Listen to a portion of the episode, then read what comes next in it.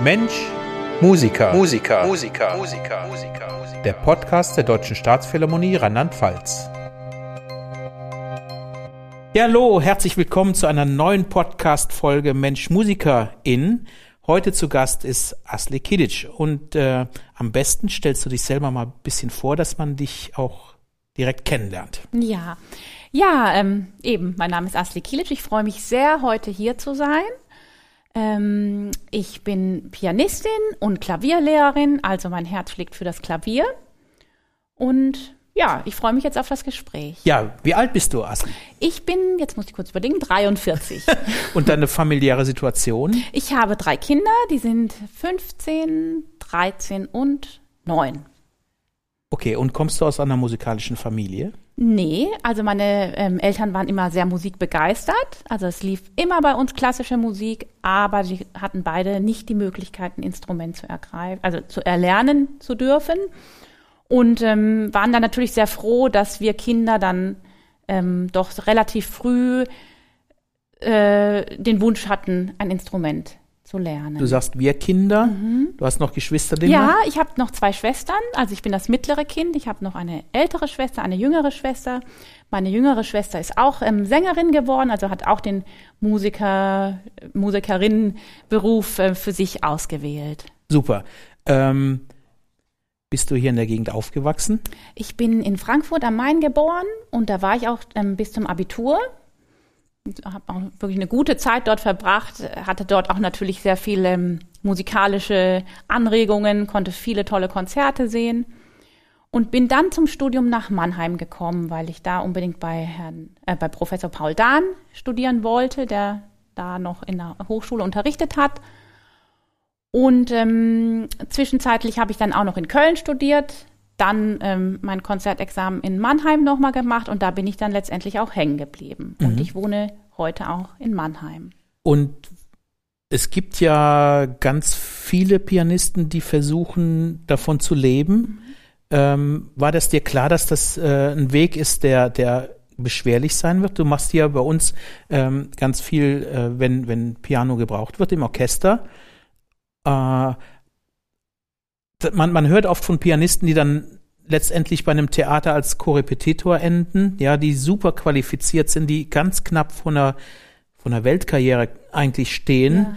Ja. Äh, wie, wie bist du damit, wie gehst du damit um? Wie bist du damit ja. zurechtgekommen? Also ähm, dadurch, dass meine Eltern ja keine Musiker waren, ähm, konnten die, waren die auch sehr, ähm, wie soll ich sagen, im besten Sinne blauäugig. Also die haben mich jetzt nicht davor gewarnt, Pianistin zu werden, sondern haben immer gesagt, wenn du das machen willst und wenn dich das glücklich macht, dann mach das auch.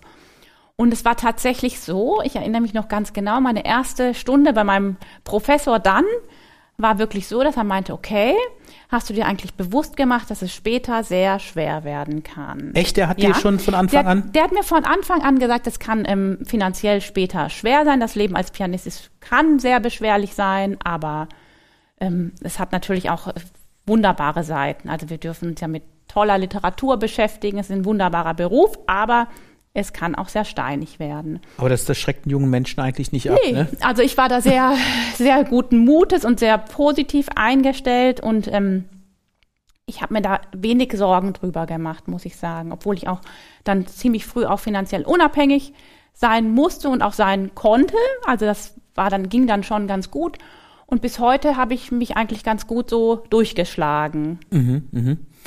Der Name Kilic, der klingt ein bisschen nach dem Osten. Mhm. Wo, wo, sind deine familiären Ursprünge? Mhm. Ja, ähm, genau. Zuerst muss ich, was ich gar nicht gerne mache, muss ich ähm, dich korrigieren, weil wenn man das jetzt korrekt aussprechen ja. würde, dann müsste es Kılıç heißen. Und mein Vorname würde auch nicht Asli heißen, sondern Asle. Also ich habe türkische Wurzeln. Okay. Und im türkischen Alphabet, da gibt es das I ohne Punkt. Mhm. Und also wohl Asli, also Asle wird ohne I-Punkt geschrieben und Kilic auch ohne I. Kilic. Asle Kilic. So oh. würde es korrekt ausgesprochen das heißen. Das ist für einen Rheinländer eine Lebensaufgabe, das zu lernen. Ja. Aha, mhm. okay. Mhm. Aber diese, dieser Name kommt ja nicht nur in der Türkei vor, oder? Mm, doch. Doch? Ist, ja. Okay, ist mhm. es ein, schon, und hat der, hat der Name eine Bedeutung? Ähm, ja, Kilic heißt Schwert. Okay. Und, und Asle, habe ich mir nachsagen lassen, heißt so die wahrhafte oder so. Mhm. Die wahrhafte am Schmidt-Schwert, mein lieber Mann. ja. Und ähm, sind deine Eltern aus der Türkei nach Frankfurt gekommen? Mhm. Ah, du, du bist ja hier geboren. Mhm, mhm.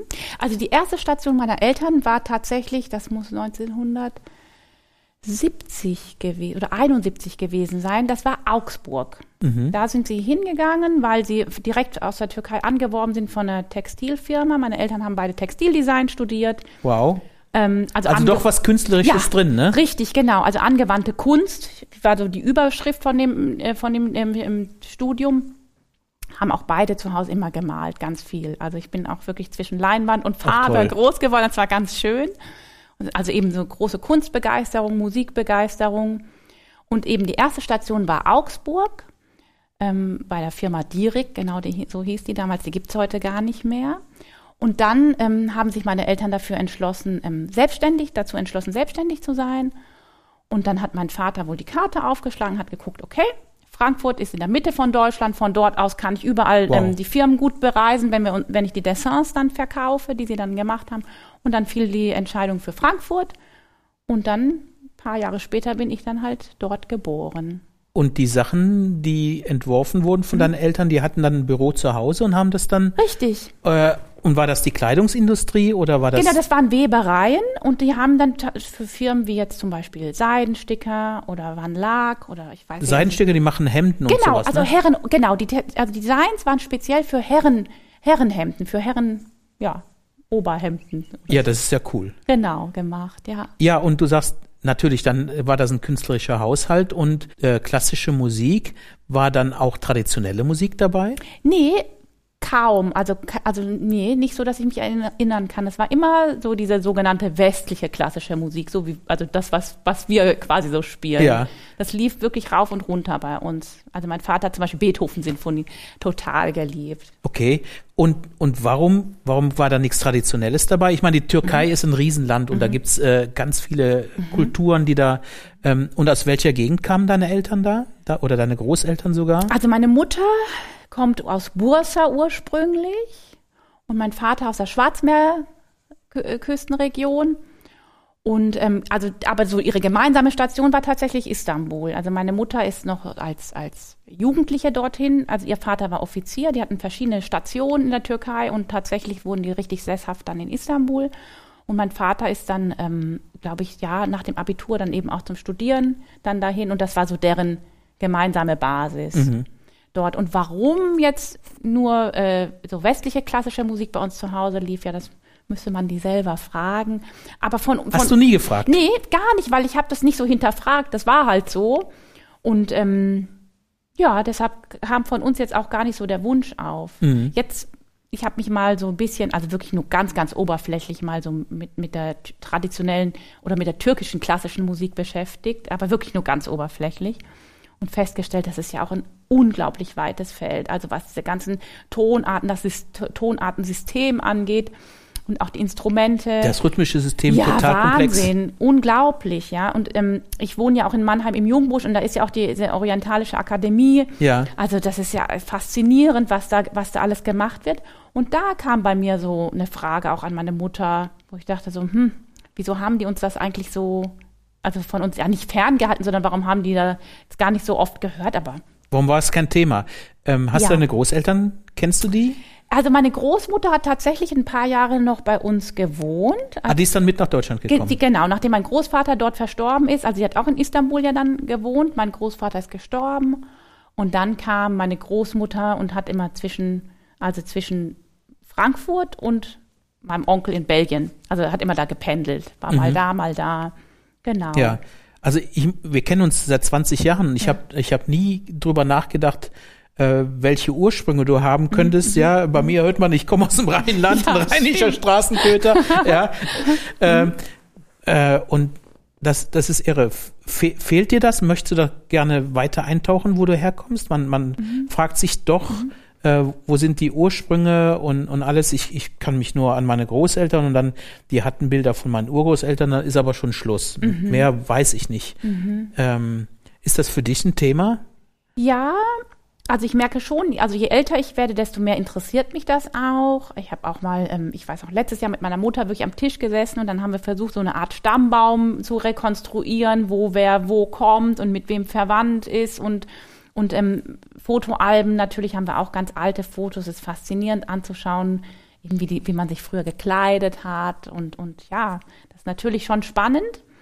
Aber meine Eltern haben uns auch schon auch so sehr, also haben mit uns auch sehr im Hier und Jetzt ähm, so gelebt.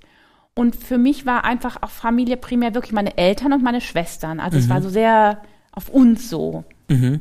Also weniger traditionell. Mhm. Ja. Ja das war auch ja meinen Eltern auch ganz wichtig. Sie haben gesagt, ja, wir sind wir sind jetzt hier und die waren sehr offen, muss ich sagen, also sehr tolerant, sehr offen. Ich durfte wirklich Sachen, die meine Klassenkameradinnen oder Klassenkameraden gar nicht durften. Die waren sehr ähm, haben uns wirklich ähm, freigelassen. Ja, absolut. Und kam das schon von den Großeltern her? Waren die schon toleranter mm. oder war da noch mehr Tradition drin? Nee, da war, also, was heißt Tradition? Also mein Großvater, sagt meine Mutter, dadurch, dass er auch Offizier war, also auch dieses Militärische hatte, ja. war schon sehr diszipliniert mhm. und hat auch sehr viel Wert auf Disziplin und Ordnung gelegt, aber sonst auch westlich orientiert, mhm. doch. Das kann man schon sagen. Das mhm. ist auf jeden Fall bei beiden Eltern auch schon, also tradiert, doch. Ja, also Jetzt hast du eine jüngere Schwester, die Musik mhm. macht. Mhm. Was wärst du geworden, wenn du nicht Musikerin? Jetzt habe ich, da habe ich jetzt auch schwitzend. Äh, ich wusste, dass diese Frage kommt und ich überlege, überlege und ich muss tatsächlich gestehen, ich weiß es nicht wirklich. Mhm. Also wenn du dich nicht mit Musik beschäftigst, was was interessiert dich dann? Das ist, das ist damit kann ich schon eher. okay. ähm, also ich, ich, ich liebe Literatur sehr. Mhm. Also ich konsumiere sie aber ausschließlich. Ich schreibe jetzt selber nicht, wobei ich früher auch gerne geschrieben habe, aber schon ganz lange nicht mehr. Aber ich lese eben sehr gerne und interessiere mich auch für Kunst. Mhm. Natürlich auch, denke ich, bin ich schon von zu Hause auch geprägt. Ja. Ja, das sind so Dinge, die mich glücklich machen, ja. neben der Musik, ja, definitiv. Und musikalisch gibt es da, gibt's da Vorlieben? Für Komponisten oder für Literatur? Spielst du lieber am Orchester oder bist, machst du lieber Solistenbegleitung mhm. oder? Auch schwierig. Also ich, ich da bin ich, das finde ich so toll, dass ich eben so ein Potpourri habe an verschiedenen Sachen. Also wenn ich jetzt zum Beispiel bei euch bin, bin ich total glücklich und finde das super toll, einfach so ein Orchesterklang auch zu erleben. Abgesehen davon, das kriegt ihr ja ganz oft zu hören, seid ihr ein super, super nettes Orchester. Die Stimmung ist wirklich bombig. Ähm, aber dann ist es auch wieder total schön, Solo äh, zu üben und dann eben auch dieses auswendig vorbereiten und so einen Klavierabend zu spielen, ist auch toll. Mhm. Und dann Kammermusik zu machen mit Leuten, die man gerne hat, ist auch, ist, also finde ich auch fantastisch. Mhm. Neben der Familie ist natürlich für einen Pianisten äh, immer eine Herausforderung, zu seiner Übezeit zu kommen, ja? Ja. ja. Ähm, war das, war das früher auch eine einsame Zeit oft für dich? Mhm, das stimmt. Das stimmt absolut. Und ähm, also ich weiß noch, für mich war das tatsächlich so ein totales Aha-Erlebnis, als ich, glaube ich, mit 17 war ich auf diesem Bundeskammermusikkurs in Trossing. Ich weiß nicht, ob du das kennst du das auch?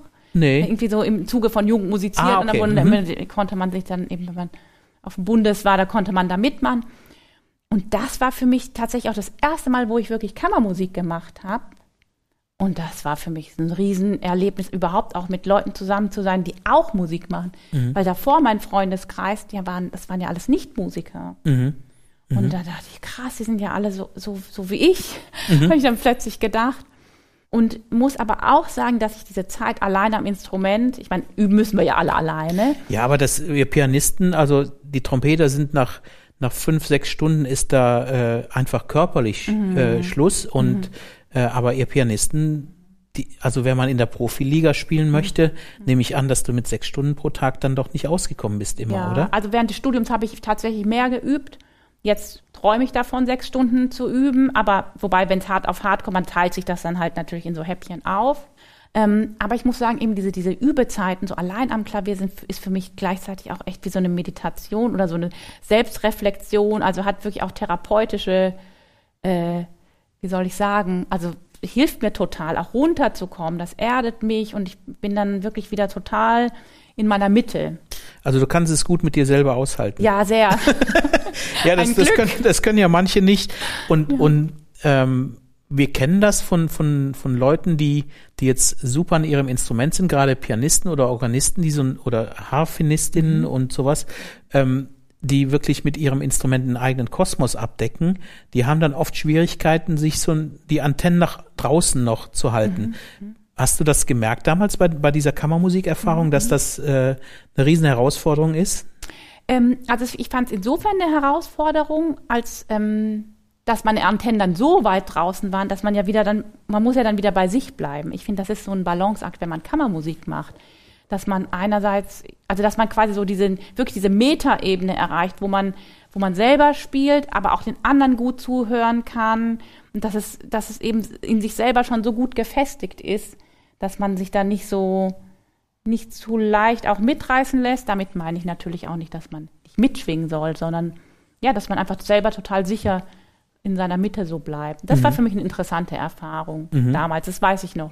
Aber du hattest gut. die Antennen zur Verfügung, nach draußen zu ja, gucken. Doch. Ja, weil das, das stelle ich mir schwer vor, wenn, mhm. wenn das dann total ungewohnt ist. Ja. Also ähm, die Orchestermusiker haben ja alle das Problem, dass sie super üben im mhm. Studium mhm. und dann gewinnt man ein Probespiel und dann sieht man, dass der Beruf, der der dann äh, mhm. dabei rauskommt, gar nicht so viel mit dem alleine üben und solistisch spielen zu tun hat, sondern da werden ganz andere Sachen gefragt und äh, das ist bei euch sicher noch extremer. Mhm, das kann ich mir vorstellen. Wobei ich denke, im Orchester ist ja auch nochmal eben, da musst du in so ein ganzes Klangapparat musst dich so einfügen. Das ist natürlich auch nochmal krass, wenn du so eben so viele, so viele Leute oder? Das ist, ja. natürlich anders. Also ich finde, so eine Kammermusikbesetzung kann man dann doch leichter überschauen, ja. ja. Aber ich weiß schon, was du meinst, klar. Und da ist natürlich der Druck nicht so groß, wie hier im Orchester ja. sofort funktionieren zu müssen. Richtig, richtig, eben. Ja. Ähm, hast du Unterschiede gemerkt äh, zwischen Frau und Mann? Bei uns im Orchester ist es ja auch gleichberechtigt mhm. und mhm. vielleicht ist das hier äh, so ein Orchester der einzige Punkt, äh, wo wirklich totale Gleichberechtigung ja. Besteht. Hast du das auch so erfahren oder war das eher eine Männerdomäne oder war es sofort neutral? Die Musikerwelt meinst du jetzt? Mhm. Also die mhm. Pianistenwelt, deine mhm. Welt, die du. Nee, also ich habe die, ich habe die absolut äh, gleich, gleichwertig so gesehen. Also mhm. es ist ja auch so, jeder ist ja anders, hat ja eine andere Physiognomie. Mhm. Dann gibt es natürlich, dann hast du halt irgendwie so einen jemand, der ganz viel Kraft hat und, und irgendwie riesengroß ist, der spielt dann halt vielleicht eher dieses das Repertoire und die andere spielt das. Aber ich denke, Respekt ist einfach immer da und, und ähm, ja, vor allen Dingen in dem Moment, wo du ablieferst und wo du spielst, ist ja eh klar, wo mhm. der Hammer hängt. Und da, ja. also, nee, ich habe da, da irgendwie überhaupt keine ähm, geschlechtsspezifischen Unterschiede feststellen können. Mhm. Wie hast du jetzt diese, äh, diese Corona-Zeit überstanden? Ähm, fand am Anfang fand ich es total gut, muss ich ehrlich gesagt mhm. zugeben, mhm. weil ich, weil ich da kurz bevor Corona kam einfach so wahnsinnig viel zu tun hatte und echt so am Anschlag war. Mhm. Und hatte kurz bevor Corona kam, dann im Rückblick ein, war das echt ein Riesenglück, habe ich noch eine Festanstellung in, an der Musikschule in Heidelberg bekommen. Und dann ähm, war das erstmal so ein kurzes Aufatmen. Da ich, okay, jetzt habe ich jetzt alles gecancelt, alle Konzerte, alles weg. Und jetzt kann ich so, so erstmal so für mich meine Repertoire-Sachen üben. Unterricht war ja dann auf online umgestellt, war auch mhm. nochmal schon eine große Umstellung. Aber so die erste Corona-Phase, so, das war März 2020, glaube genau. ich. Genau. Ne? Mhm. Doch, das, das, fand ich echt total angenehm, muss ich echt Dass der zugeben. Druck mal aus der Kiste ja, war? Total. Mhm. mhm. Echt ja. so Entschleunigung, auch Zeit, plötzlich ganz viel Zeit für die, für die, für die Kinder und so. Das war, war schon schön. Mhm. Mhm. Wie hat vorher so eine so eine Woche, mhm. wenn du sagst, es war sehr voll, wie, wie kann man, wie können unsere Zuhörerinnen und Zuhörer sich das vorstellen, wie so eine ja, Woche ist, dann aussieht? Ja, das ist alles ziemlich eng getaktet bei mir. Also es, es fängt so an, eben 6 Uhr wird aufgestanden, dann Kinder fertig gemacht, dann fahre ich die alle in die Schule und dann bin ich tatsächlich so um 8.30 Uhr spätestens dann aber auch wieder zu Hause, je nachdem, wann die, manchmal haben die ein bisschen später Schule. Mhm. Und dann ist für mich, dann ist, dann tickt die Uhr. Also ab 8.30 Uhr weiß ich, entweder ich übe jetzt oder es wird schwierig, weil ich tatsächlich meistens ja so um 13 Uhr schon anfange zu unterrichten. Mhm. Also jetzt eben in Heidelberg dann auch, 13 Uhr, 13.30 Uhr. Und das geht dann durch bis ähm, manchmal 19 Uhr. Wahnsinn, bis, ja. Bis ich dann zu Hause bin, ist es dann schon wieder 20 Uhr. Und dann, wenn es halt eng wird, dann mache ich noch eine Abendschicht. Mhm. Und dann kommen noch die Auftritte so dazu in Ensembles oder als Solistin. Genau, genau, genau. Und da muss man eben sehr gut planen, natürlich auch Ferien gut nutzen, um dann nochmal, also noch intensiver zu arbeiten, Wochenenden gut nutzen. Mhm. Aber es ist auf jeden Fall wenig ähm, Spielraum. Also mhm. es muss einfach sehr diszipliniert sein. und, und einen super Terminkalender führen. Genau. Ja. Genau. Ist, ist dein Mann da zeitlich flexibel oder ähm, wie kann man sich das vorstellen? Muss, äh, musst du dann immer einspringen oder habt ihr jemand, der, der auf die Kinder dann aufpasst? Ja, also das Glück ist, dass die Kinder, die kennen das ja. Also wir hatten ganz früher hatten wir ähm, tatsächlich eine Kinderfrau oder, oder Tages, Tagesmutter oder, oder, mhm. oder Haushaltshilfe, äh, wobei das ist alles klingt so. Also wir hatten damals eine Frau, die war wirklich, also Familienmitglied, mhm. die hat sich um die Kinder gekümmert und hat, hat mir auch beim Haushalt geholfen. Und mittlerweile sind die Kinder aber das auch so gewohnt und sind auch so selbstständig, dass es ziemlich gut auch so funktioniert, dass sie dann eben wissen, so, ja, nachmittags ist, müssen die das und jenes erledigen. Also es klappt eigentlich ganz gut, dass sie sehr selbstständig sind. Und abends gucke ich dann auch nochmal drüber, wenn irgendwie, wenn die Hilfe brauchen, vielleicht bei der Schule oder beim Üben, die spielen ja selber auch Instrumente. Okay. Genau. Werden das auch Musiker? Ich denke nicht, nee. Also ich, mir ist es schon wichtig, dass sie ein Instrument eben spielen, damit sie einfach auch wissen, was. Ich denke, das ist, das ist gut für diese sogenannten, ist, ich mag diese Anglizismen nicht so gern, aber Soft Skills, ja, dass man mhm. einfach lernt, am Ball zu bleiben, mhm. dass man ähm, auf ein Ereignis eben so ein Vorspiel hinarbeitet, dass man auch mal den inneren Schweinehund überwindet, wenn man vielleicht nicht so große Lust hat zu üben. Mhm. Hilfst du denen dann, den Schweinehund zu, ja, zu überwinden? Ich, ja, ich versuche es auf jeden Fall. Meistens klappt das auch ganz gut, ja. muss ich sagen. Wir mhm. haben auch alle drei super Lehrer, an die ich mich jetzt auch an dieser Stelle ganz herzlich bedanke. Also insofern klappt das so ganz gut. Mhm. Aber ich denke nicht, dass eins der Kinder ähm, das wirklich professionell machen wird. Wie erlebst du die Kinder, die zu dir kommen und Klavierunterricht haben? Das ist bestimmt ganz divers, oder? Mhm. Das ist ja, das ist divers, wobei ich wirklich sehr dankbar bin. Ich durch die Bank weg kann ich sagen, ich habe alle meine Schüler wirklich richtig, richtig gerne. Und ich bin auch dankbar, wie die immer so kommen, teilweise auch müde und erschöpft auch von der Schule, aber immer wieder wirklich, ich habe das Gefühl, wirklich jeder gibt sein Bestes was er jetzt gerade kann. Oh, das ist, das ist irre, das, ähm, weil das hört man ja oft anders, ja. Mhm. Wenn die Eltern möchten, dass das Kind irgendein Instrument lernt mhm. oder dann sucht sich was aus und dann ist oft, ähm, also ich habe das in meiner äh, Zeit erlebt, als dann ist man mehr Therapeut und man redet mehr, als man letztendlich am Instrument spielt. Ja, äh, ja. Und am Schluss kommt dann raus, dass die Kinder vielleicht gar nicht möchten. Und äh, genau. äh, ich musste vielen Kindern leider helfen, äh, dass sie aufhören konnten, dass mhm. ich das Gespräch mit den Eltern geführt haben. Die sagten, ja, eigentlich, äh, ne, Herr, Herr Keller, du bist nett, äh, aber äh, eigentlich möchte ich ja gar nicht. Und äh, meine Eltern äh, zwingen mich dazu oder mhm. die, die haben da, bauen Druck auf. Äh, erlebst du das auch so oder hast du andere Schüler? Nee, eben, also da bin ich total, also bin ich echt froh, dass ich das sowas so, sowas gar nicht habe, weil damit kann ich auch nicht so kann ich nicht so gut umgehen. Wenn ich das Gefühl hätte, da sitzt jetzt ein Kind, was erstens überhaupt keine Lust hat oder zweitens und, ähm, keine Lust hat und dazu gedrängt wird, mhm. das wäre wirklich schwierig. Nee, das ist eben das, was ich meine. Ich habe das Gefühl, alle Kinder kommen wirklich mit einem mit einem offenen Herzen und sind dabei Klar gibt es auch mal Fälle, wo vielleicht nicht so viel geübt wird, aber die sind auf jeden Fall alle, die kommen von sich aus, das fühle ich schon ganz stark. Mhm. Wenn du jetzt zurückdenkst, hast du das erreicht, was du wolltest, oder ist das, ähm, ist das eine Akzeptanz, wie es immer war, dass es okay ist, oder? Ähm also ich, ich würde mich jetzt schon als sehr, sehr glückliche Musikerin bezeichnen, auf jeden Fall. Aber wenn du mich jetzt mit 15 gefragt hätte, hätte ich gesagt, ja, also ich will niemals unterrichten. Ich mach, ich will, ich will nur Klavierabende spielen. Man hat ja so ganz, ganz große Träume. Also dadurch auch, dass ich keine ähm, Musiker-Eltern hatte, die mich vielleicht auch mal so auf die Realität so vorbereitet haben, hatte ich, hatte ich wirklich ähm, ganz große Träume. Aber ich habe auch gelernt eben, das soll jetzt aber auch gar nicht resignativ klingen, ähm, ich habe dann aber auch gemerkt, eben dann, als ich dann anfang, angefangen habe, so mit 20 schon so zu unterrichten, 19, 20 während des Studiums, dass mir das wahnsinnig großen Spaß macht und Freude bereitet. Und insofern, ähm, doch bin ich, bin ich wirklich total zufrieden, weil ich von allem sowas habe, so ein bisschen von allem. Mhm. Und ich fahre damit echt gut. Und ich habe das Gefühl, dass sich auch diese Positionen gegenseitig befruchten. Ja, das Unterrichten ist immer wieder gut, weil ich auch dadurch mein eigenes Tun immer wieder so nochmal reflektiere und hinterfrage. Und ähm, auch, dass ich selber noch spiele, ist auch wieder gut für meine Schüler, weil ich ja diese Auftrittssituation und auch diese ganzen Ängste oder dieser Stress, der damit verbunden ist, auch ganz gut kenne und denen da vielleicht auch gut helfen kann. Also doch, ich würde sagen, das ist ganz gut so, wie es ist, auf jeden Fall.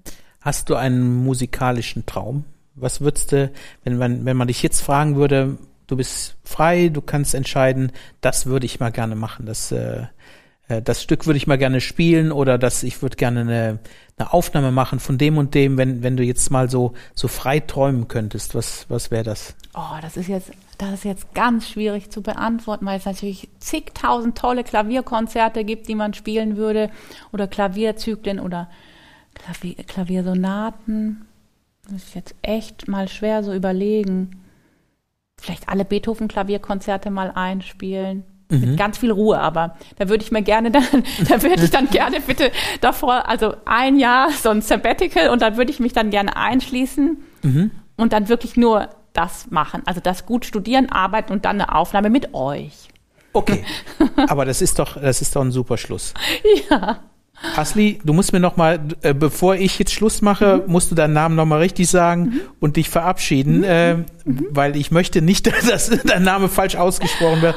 Okay. Äh, vielen, vielen Dank für dein, für dein offenes Gespräch. Äh, hat super Spaß gemacht und ja, wir sehen uns im Orchester und vielleicht sagst du den ähm, Zuhörerinnen und Zuhörern noch, wo man dich sieht, wo, wo man dich erreichen kann. Du mhm. hast ja eine, eine Website sicher. Mhm. Genau. Ja, also erstmal möchte ich mich auch bedanken für das super nette Gespräch. Das hat mir auch sehr großen Spaß gemacht. Ja, wir gemacht. unterhalten uns immer gerne, ja, oder? Ja, eben, auf jeden Fall. Das ist ein Selbstläufer, ja, oder? Genau. Ähm, genau, also meine äh, ähm, URL lautet ähm, asli-kilic.com. Aktuell sind aufgrund eines technischen Problems meine Konzerttermine jetzt gerade nicht drin, aber das wird behoben in den nächsten Tagen. Also nächstes Konzert von mir ist am 13.03. in Heidelberg an der Musikschule. Das ist quasi so mein Antrittskonzert. Mhm. Da spiele ich ähm, übrigens mit einem Kollegen von dir, mit Alexander Schuhwerk. Okay, ja, ein Trompeter. Mannheim, genau, Mannheim. Genau. Und da spielen wir ähm, Verschiedenes und ich spiele auch ein paar Solostücke. Und dann spiele ich am Anfang April in Bad Wimpfen nochmal einen Klavierabend und dann alles weitere ist müsste dann Seite. auf der Homepage dann demnächst stehen, genau. Ja, ja. Jetzt hast du selber zu dir Asli gesagt. Ach, ja, eben, das ist noch abschließend dazu, weil Asli ist nämlich auch für mich total, total korrekt gefühlt. Ich bin nämlich auch wirklich, ich bin sowohl Asle als auch Asli. Okay. Super, vielen, vielen Dank. Ja, sehr gerne.